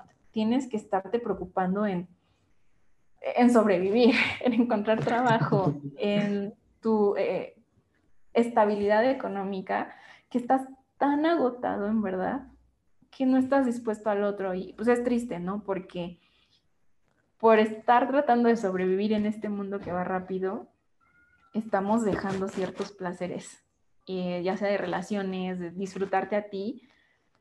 Y entonces también ahí es donde yo digo, pues el problema está feo porque creo que a veces aunque nosotros queramos hacer algo por porque funcione una relación, porque ya te quites ese chip de no quiero compromiso, me da miedo, este, este otro factor. Entonces también es lo que me cuestiono. ¿Será por eso que realmente las relaciones ahorita las estamos dejando de lado? porque nos tenemos que estar enfocando en otras cosas y nos deja tan agotados que, uy, no, qué flojera lo otro. Yo creo que es un... Eh, diste en el clavo en cuanto a... Una, en, la forma en la que nuestra generación se está como que moviendo. Sí, definitivamente vivimos demasiado rápido. Hay un bueno, yo lo, he, lo he visto y lo he leído como que hay un factor de meritocracia, o si es que esa palabra está bien utilizada, en el sentido de que se premia al que más hace, se premia al que más se está moviendo y si no te mueves, pues te come el tiburón. Y en esta vida, pues si quieres hacer algo, tienes que moverte, tienes que hacer algo. Entonces, después alguien tiene que llegar a decirte, sabes que no pasa nada si no haces esto, no pasa nada si no estás al mismo ritmo, pero del momento en el que tú lo entiendes, también entiendes que, ok, está bien que no te debas de mover para todo, pero al final de cuentas sí te tienes que mover, porque si no, no vas a lograr eso que quieres hacer, sea lo que sea que quieras hacer. Y con las relaciones, yo lo, quizás yo lo, quiero ver como desde un punto de vista mm, un poquito más optimista, si puede ser de alguna manera, en el sentido de que yo entiendo tu, tu parte de, de, que sí, ya es cansado del estar lidiando no nada más con, con tus responsabilidades, tú, tú misma, que, además agregarle una persona que tal vez no que te demande atención, pero sí que toma parte de esa energía, toma parte de ese trabajo personal que tú, que tú tienes que hacer. Yo lo que he entendido y lo que al menos eh, me gusta hacer ahora es saltarme todo el protocolo romántico, saltarme todo el protocolo de te conozco, te trato bonito, o sea, obviamente no es que la trate así de la chingada, no, no, no, sino que ya no, no pierdo tanto tiempo en, decir, ¿sabes qué? No te hablo sin groserías, porque yo hablo con groserías, soy de Veracruz, no puedo evitar decir una palabra, una mala palabra, no puedo evitarlo. Entonces, que alguien llegue y que esté conociendo a alguien que se me diga, ah, chingada madre, ah, yo qué sé, ya me salto esa parte. Si me escuchaste, si me vas a escuchar en un futuro, escúchame desde ahorita. Sí. Entonces, hacerte responsable, obviamente, con la responsabilidad que eso conlleva, no le vas a faltar el respeto a nadie, no, le, no se trata de que, ah, yo así soy y te chingas. No, no, no, no, para nada, para nada, para nada. Sino mostrarte tal cual eres desde un principio, para que desde un principio esa persona vea, ok, se está mostrando así, yo te estoy, yo si yo me estoy mostrando así como yo soy, así de abierto, así de espontáneo, si yo en un principio te quiero hablar de mis preferencias en creencias, o mis gustos de yo que sé, y tú en un principio nada más querías hablar de que está rica la comida, que fuimos al restaurante, pues, ah, qué hueva, la neta. Entonces, quizás yo lo, te entiendo más en el sentido de que ya no quiero tardarme tanto en ese protocolo. ¿Va a funcionar, sí o no? Dime desde un principio. si no, vamos.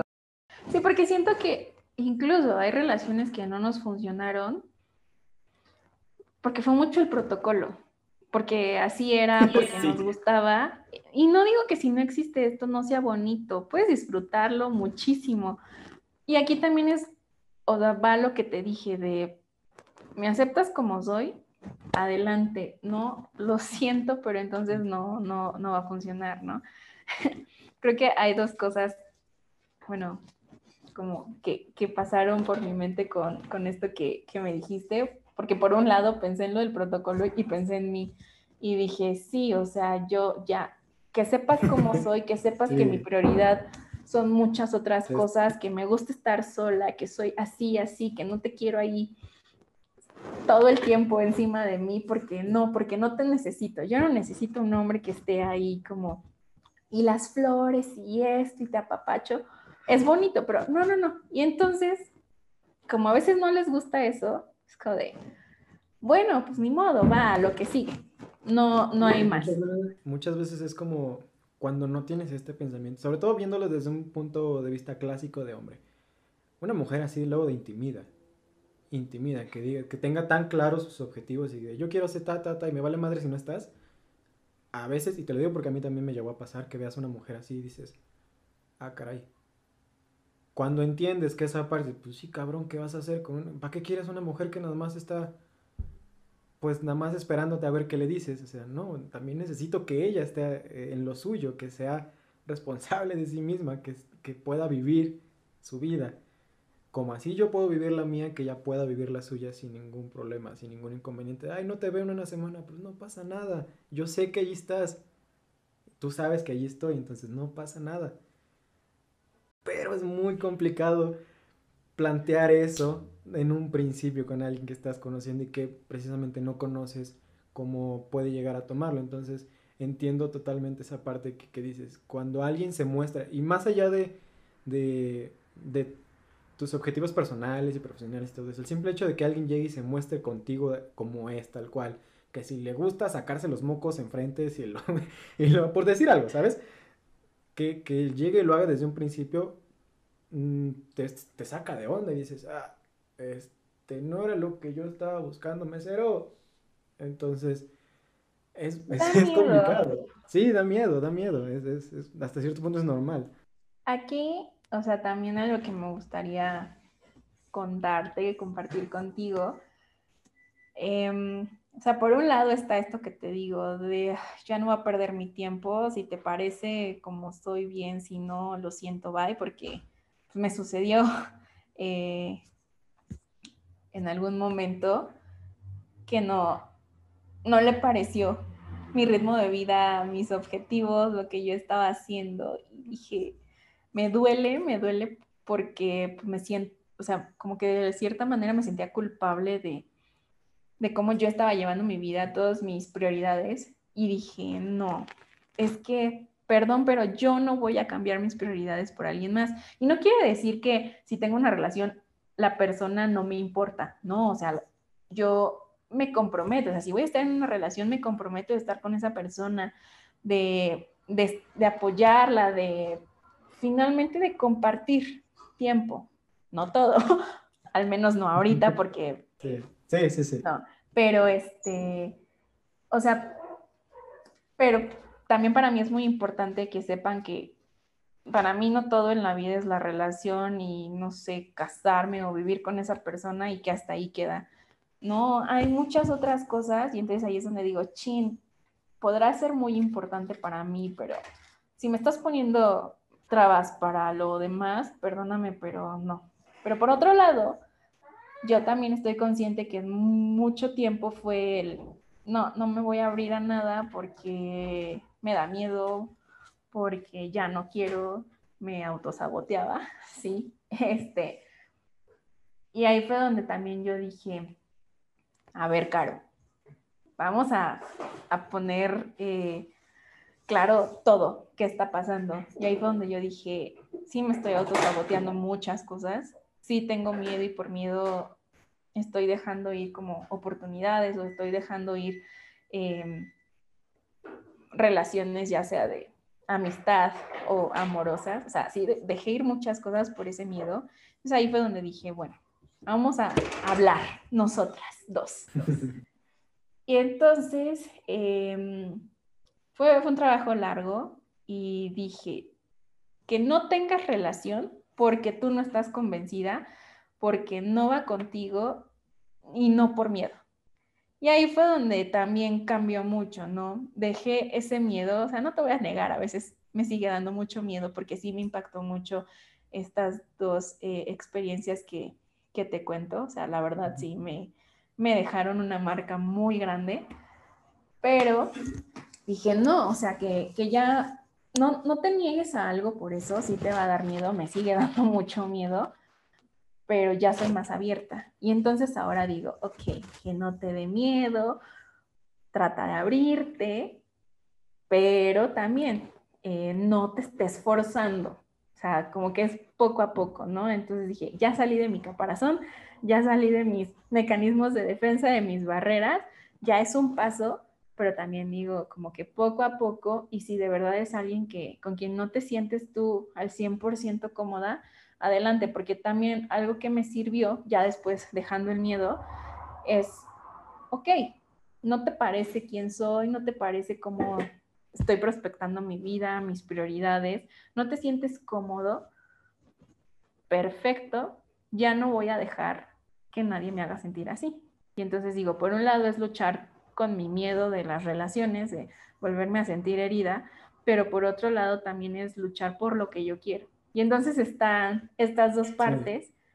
Y pues sí, eh, al menos te puedo decir que, ya no es el miedo lo que me, me pone barreras, ya es más el pensar en mí y en lo que quiero y lo que no quiero. Y se siente bien. Sigue el miedo, pero el miedo siempre está en todo lo vas a tener. Yo creo que, ah, bueno, yo a los miedos en, general, no nada más en, cuanto a, relaciones, el miedo en general nunca desaparece en realidad. El, simple hecho de pensar en, un futuro ya implica un cierto factor de miedo porque es algo que desconoces y generalmente el miedo se funda en un desconocimiento. Más allá de, de que dejes de sentir miedo, de que, de que revivas algo, es entenderlo entenderlo, eh, y con entenderlo me refiero a, decir, ok, ahorita ya identifico esto como miedo. Sé que esto se identifica así porque se siente así, se siente así. La situación quizás no es algo que haya vivido, no se parece a ninguna de las anteriores, pero el miedo se siente. El miedo es algo muy, muy sencillo de identificar. Cuando estás ahí, que es que sí, eso es miedo. Ese es miedo. Cuando no sabes qué hacer ni qué hacer, es miedo. Entonces, cuando lo identificas y puedes, mm, a veces quizás no, tal vez no darle nombre, pero sí decir, ok, en este momento siento miedo, ¿qué está pasando? Ok, es miedo, puede ser por esto, puede ser por otro. Entonces tú solito empiezas a como entenderte, entenderte y decir, ok, ante estas situaciones, y generalmente son situaciones que se repiten, nada más que son con diferentes personas, son situaciones que se repiten. Entonces empiezas a, a entender y dices, ok, este miedo ya lo había sentido antes. ¿En dónde lo sentí? Ok, fue con tal persona. Para eso sirve la, memoria, para eso sirve el, mecanismo de protección, para eso sirve. No para bloquear, sino para entenderlo y entender cómo reaccionas ante esas situaciones. Y, una vez que entiendes esa parte de ti y entiendes tu miedo, es como pasa lo que, lo que estás viviendo en este momento. O sea, lo entiendes y ya sabes identificar, ok, ya no es por miedo, ahora es por decisión propia. Si es decisión propia que va que no quiero que sea así que sea de otra manera quiero esto para mí quiero esto para para esta persona también quiero esto. Entonces empiezas como que a, a conjuntar no solo tu sentir tu responsabilidad de, de, cómo te sientes sino la responsabilidad de cómo se siente la otra persona. Entonces ahí es donde puedes de cierto modo conjuntar y decir ok si funciona no funciona está bien aquí pero acá quizás no ya puedes decidir entonces o lucho o me aguanto. ¿Qué prefieres?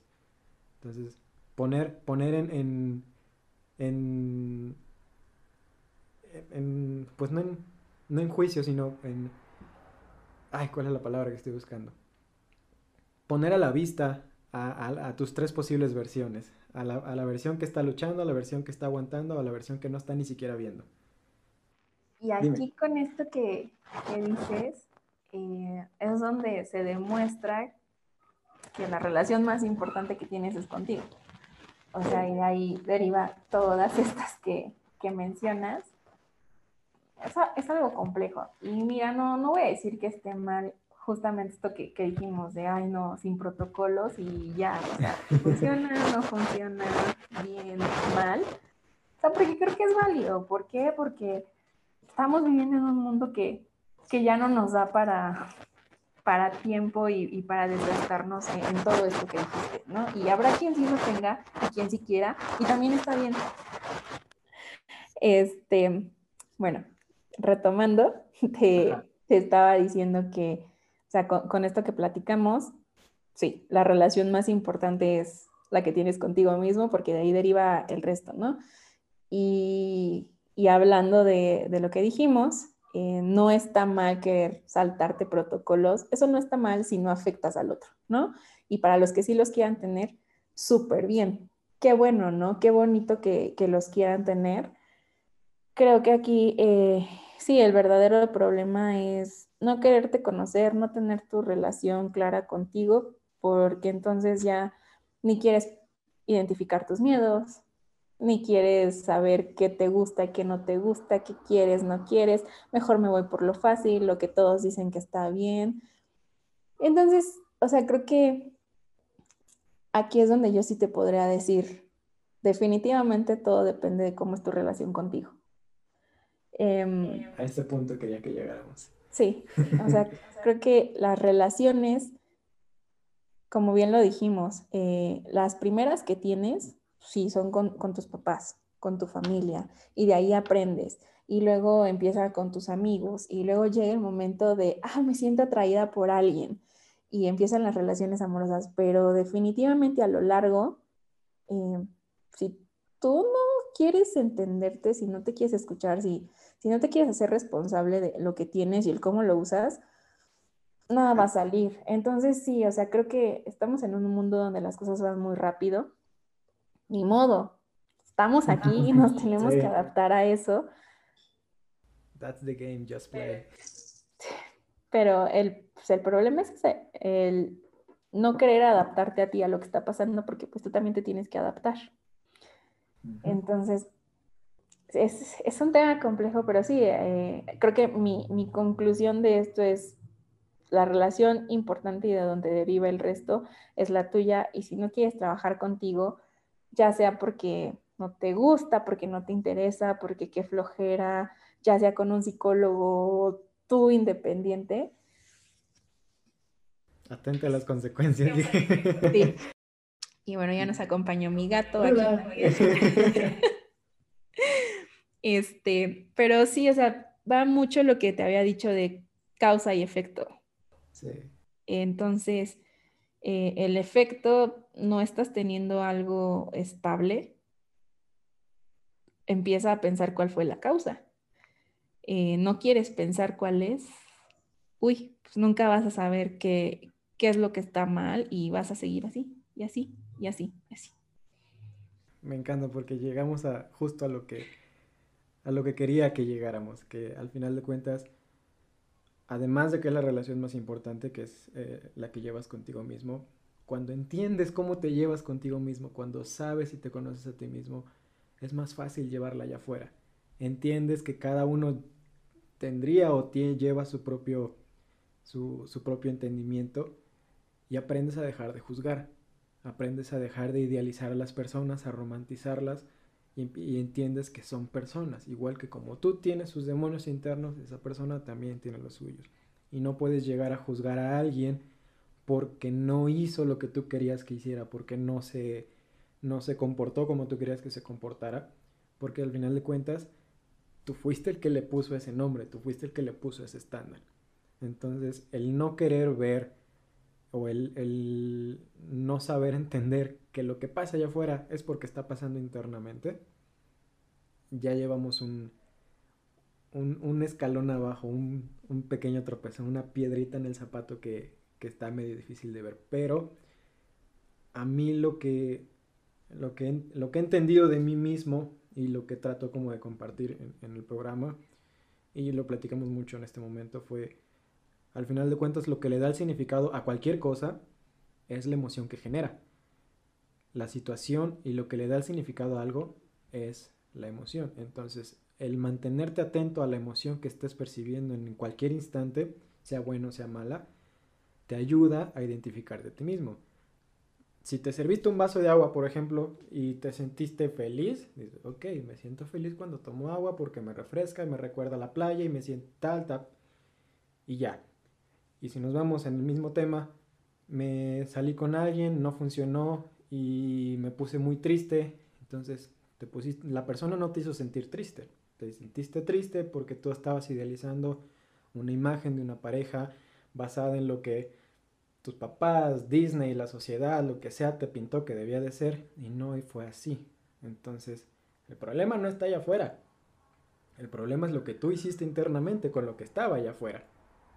Entonces, entenderte, la relación más sana que deberíamos de tener es con nosotros, porque si está bien nuestra relación personal, allá afuera, no voy a decir que va a ser perfecto, pero va a ser más fácil de llevar.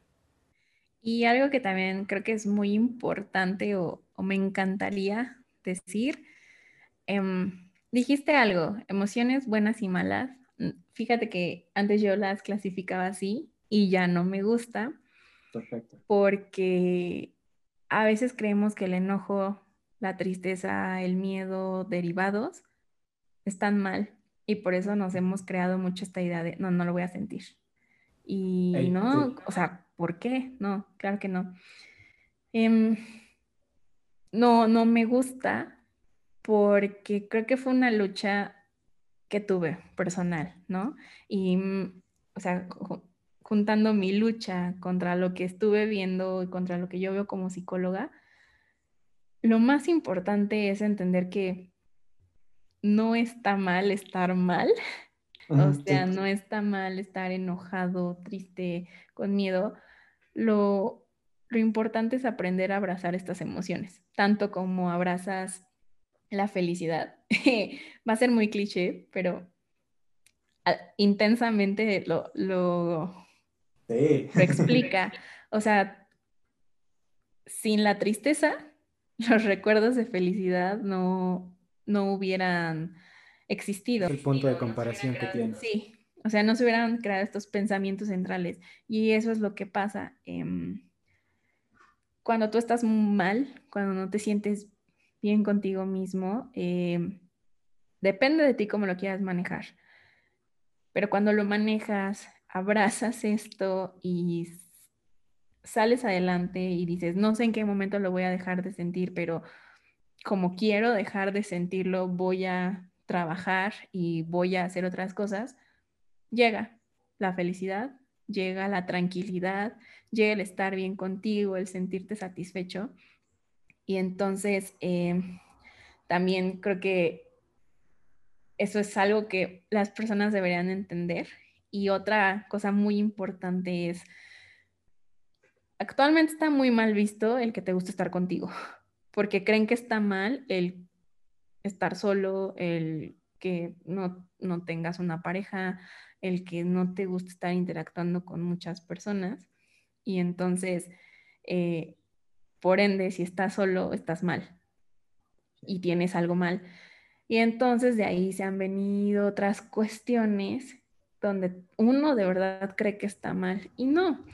Puede que sí, o sea, no estoy diciendo que cuando te aísles estás bien siempre, no, eh, hay casos donde te aíslas y, evidentemente algo no está funcionando, algo no está bien, pero no en todos los casos. Entonces también como si a las personas les gusta estar con ellos, si les gusta su momento de soledad, les gusta entenderse, disfrutarse, que se sientan bien, que se sientan tranquilos y, que no les hagan creer que está mal o, que, que, algo no está funcionando. Entonces, eh, creo que esto para mí es lo más importante, eh, decir esto. O sea, uno no está mal estar mal y otro no está mal querer estar contigo. Y esa es la clave para muchas cosas. No digo que para todo ni para el éxito, pero es la clave o la base para poder tener muchas Una relación más sana contigo mismo. Sí. de cierto modo es quitarte, quitarte eso, quitarte tu propio juicio. quizás, a lo mejor no lo di a entender como yo quería, pero la idea era quitar el juicio de, lo que estés pensando de ti mismo. Porque al final de cuentas, el, lo que tú estés pensando, tú eres el que le está poniendo nombre. Tú eres el que lo está clasificando. Y ya acabas de decir justo que lo mejor sería que no lo clasifiques, simplemente que lo aceptaras y que lo abrazaras y decir, ¿sabes qué? Ahorita me siento así, ahorita me siento así. Sea lo que sea, no está bien ni está mal, solo es. Sí, y justo eso, o sea, quitarte los juicios porque si lo estás pensando y si lo estás sintiendo es por algo y no está mal. Eh, o sea, eso te ayuda a, a, entender todo, te ayuda a saber qué quieres, qué no quieres, eh, te ayuda a saber cómo actuar, cómo no actuar. Entonces, está muy mal juzgarte porque pues por algo lo estás pensando, sintiendo. Ya ahí entra la responsabilidad de eso que piensas y sientes, cómo lo estás proyectando al resto del mundo, ¿no? Pero de entrada hay que aceptarlo y, y sentirnos bien de que tenemos este pensamiento o esta emoción. Nice. Me quiero quedar con eso. Ya no, no quiero agregar nada más porque ya, es, me, encanta que, que cerremos así. De verdad, Caro, te agradezco infinitamente porque me estés acompañando aquí en, en, este proyecto que inició hace ya un buen ratito. Diste en el clavo en muchas cosas que no nada más seguramente estoy pensando yo, sino muchas de las personas que van a estar viendo o escuchando esto traen en su cabeza en estos momentos porque este es un tema que está picante en cualquier momento. Sí en cualquier momento. Y, de verdad agradezco que te hayas eh, tomado un tiempo de, tu domingo, porque si lo estás viendo cualquier otro día, este es domingo y esta señorita está acompañándome a altas horas de la tarde. Entonces te agradezco infinitamente. Quiero pues que nos compartas un poquito de los proyectos que tienes en, en, en camino, que los proyectos que estás realizando en este momento, que son bastante grandes, son bastante, bastante grandes. Sí, pues de hecho creo que también te va a sorprender todo lo que te voy a, platicar ahorita. Digo, em, me interesa. actualmente, y ya llevo más de año y medio en esto, eh, estoy en una empresa que se llama Sofía, es una startup en la Ciudad de México y eh, lo que estamos haciendo es desarrollar un plan de salud integral de mejor acceso más amigable y donde las personas realmente se puedan sentir eh, seguras, acompañadas y no que son una póliza más. Un número más. Y un, exacto, un número más. Ha sido un proyecto muy bonito.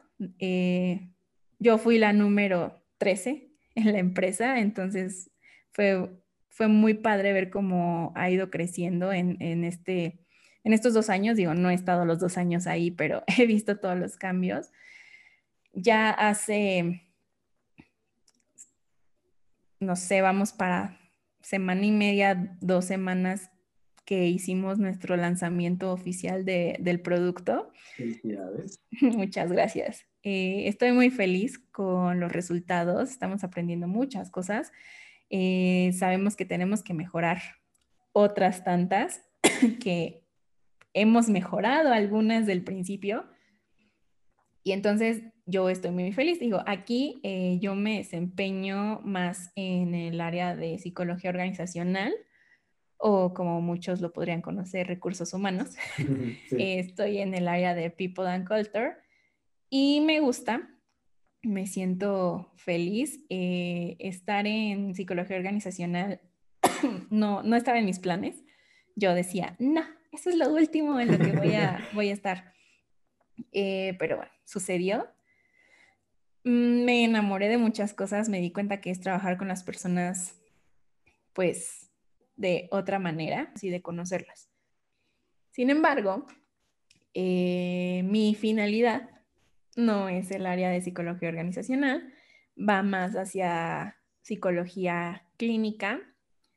Y bueno, de hecho, o sea, me gustaría compartirte que estoy a punto de dar este salto al abismo muy grande eh, y comenzar ya en forma mi camino para clínica, porque, bueno, yo en la universidad, la verdad, tuve la fortuna de que semestre con semestre tenía diferentes prácticas. La verdad, tuve muchísimo crecimiento.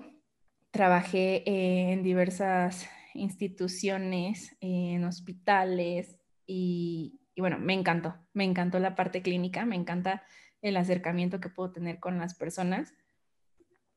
Amo, amo trabajar con adolescentes. Si bien muchas personas odian a los adolescentes, les desesperan, a mí me encanta, lo disfruto.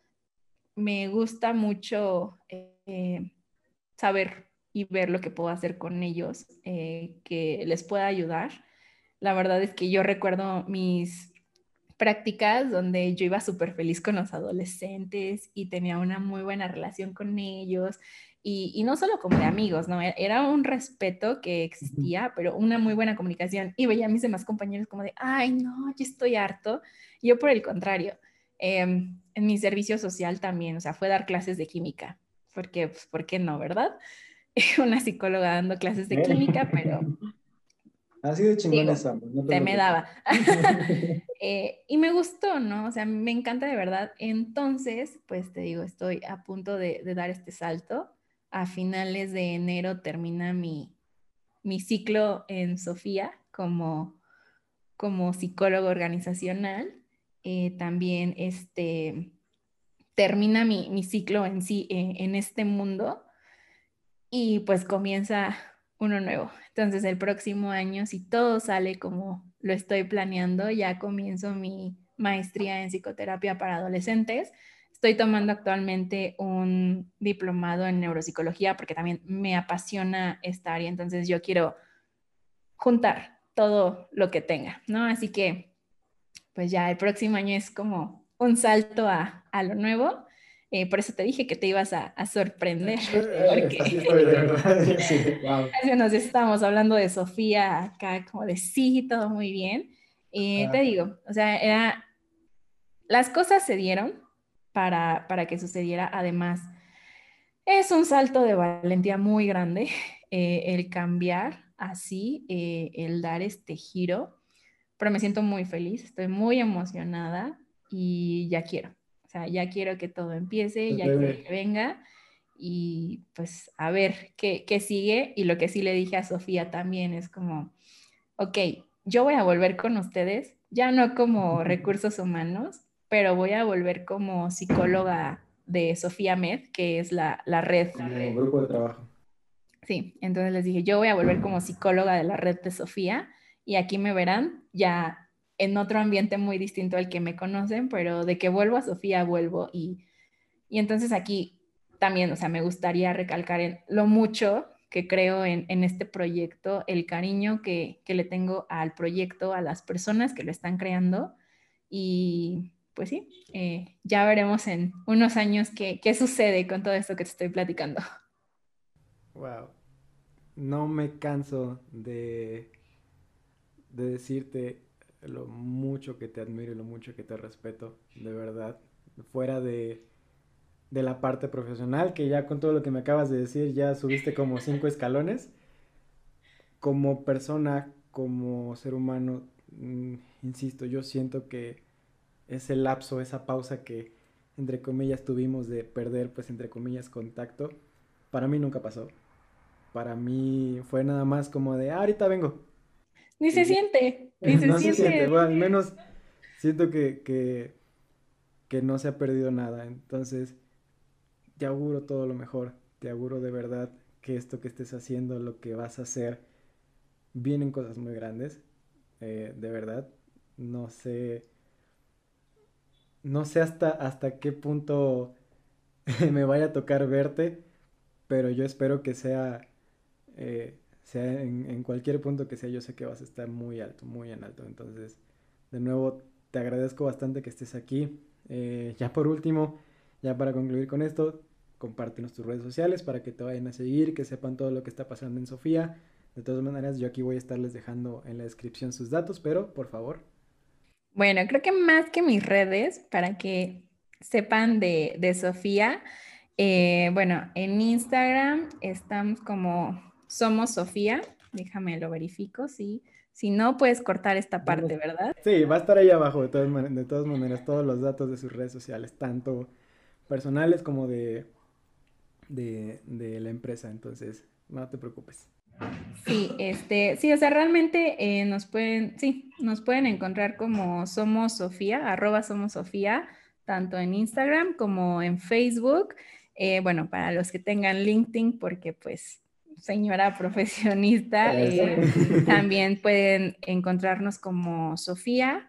Y em, bueno, la página que les va a encantar, yo les recomiendo que la vean porque me encanta. Sí, está muy cool es, la página, la es sofiasalud.com. Sofiasalud.com. Perfecto. Entonces van a poder encontrar cosas muy padres. Eh, anímense a ver el proyecto y pues también anímense a, a probar el producto porque yo creo que a muchos les vendrá muy bien. Perfecto.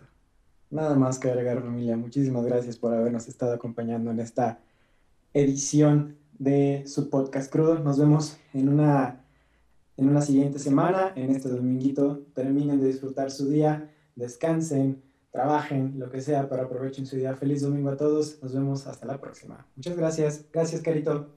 No, gracias a ti, Rich.